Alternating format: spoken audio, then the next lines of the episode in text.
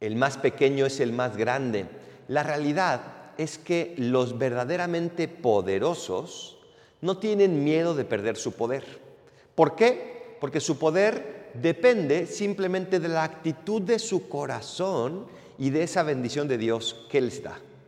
En cambio, si tu poder depende de tener un puesto en una empresa, de tener un puesto en un país, de tener un puesto en un lugar, de tener dinero, de tener influencias, vas a temer siempre perderlo, porque eso no depende de ti. Y efectivamente, algún día alguien más fuerte te lo puede arrancar.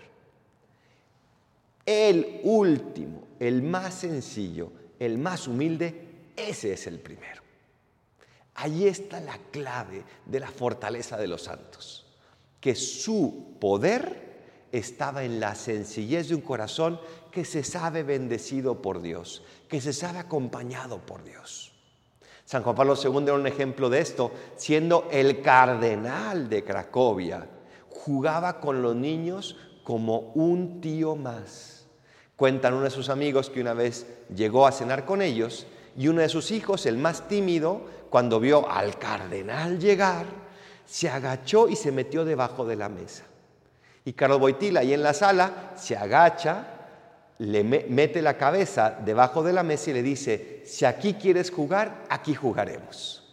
Sencillez, la sencillez de alguien que sabe que su corazón es el como, como el de cualquier otro, un corazón de un ser humano que necesita redención de Dios.